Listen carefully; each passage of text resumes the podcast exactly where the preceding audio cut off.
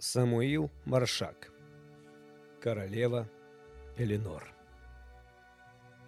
Королева Британии тяжко больна, Дни и ночи ее сочтены, И позвать исповедников просит она Из родной, из французской страны. Но пока из Парижа попов привезешь, Королеве настанет конец, И король посылает двенадцать вельмож лорда-маршала звать во дворец. Он верхом прискакал к своему королю и колени склонить поспешил. «О, король, я прощения, прощения молю, если в чем-нибудь согрешил. Я клянусь тебе жизнью и троном своим, если ты виноват предо мной, из дворца моего ты уйдешь невредим, и прощенный вернешься домой.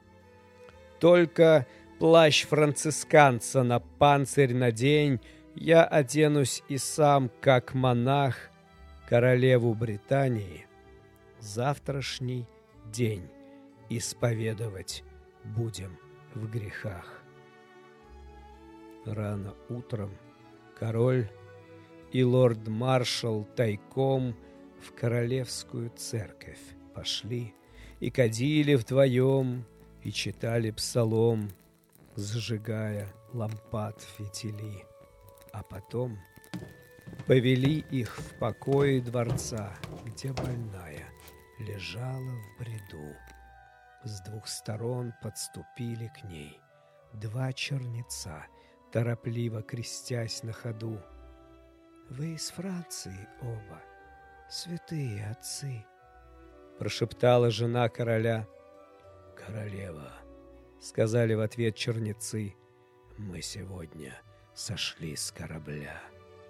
«Если так, я покаюсь пред вами в грехах и верну себе мир и покой». «Кайся, кайся!» Печально ответил монах. «Кайся, кайся», — ответил другой. «Я неверный, женою была королю.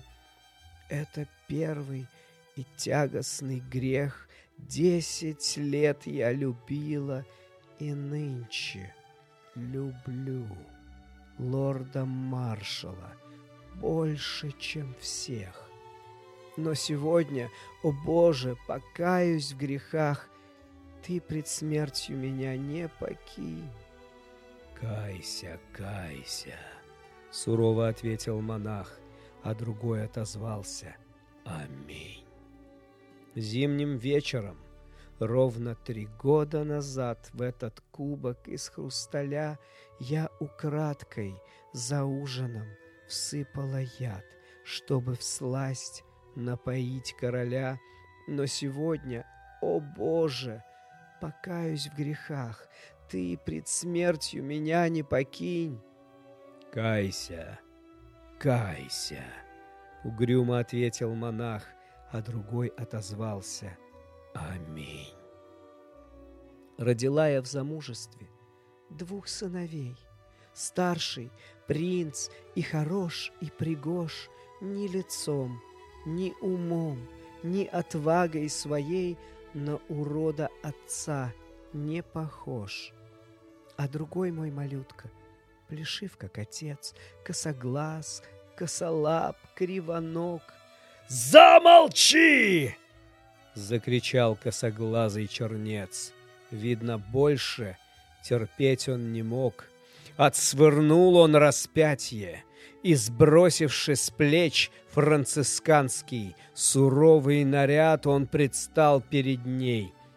Опираясь на меч, весь в доспехах, от шеи до пят, и другому аббату он тихо сказал, «Будь, отец, благодарен судьбе, если б клятвой себя я вчера не связал, ты бы нынче висел на столбе.